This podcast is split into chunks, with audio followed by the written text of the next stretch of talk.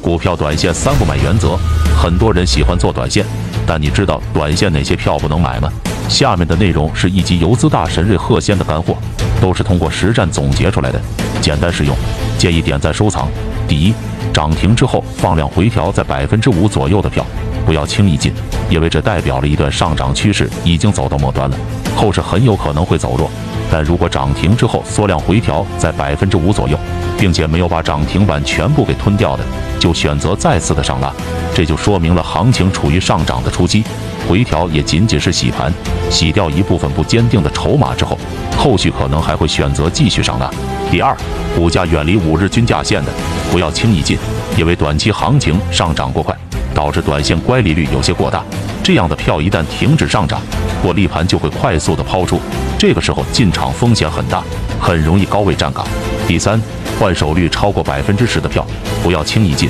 尤其是市值较大的，因为只要不是新股，不是小盘股，一支票短期上涨百分之十之后，换手率达到了百分之十以上，这就说明市场的分歧很大，获利盘已经在大量的离场了。这个时候，尤其是股价在高位的，一定要注意风险。如果这个票是处在低位，换手率比较大，也要注意是不是有大单进场导致的。如果不是，也要注意风险。收录更多一线游资与陆心法干货，已整理到主页橱窗。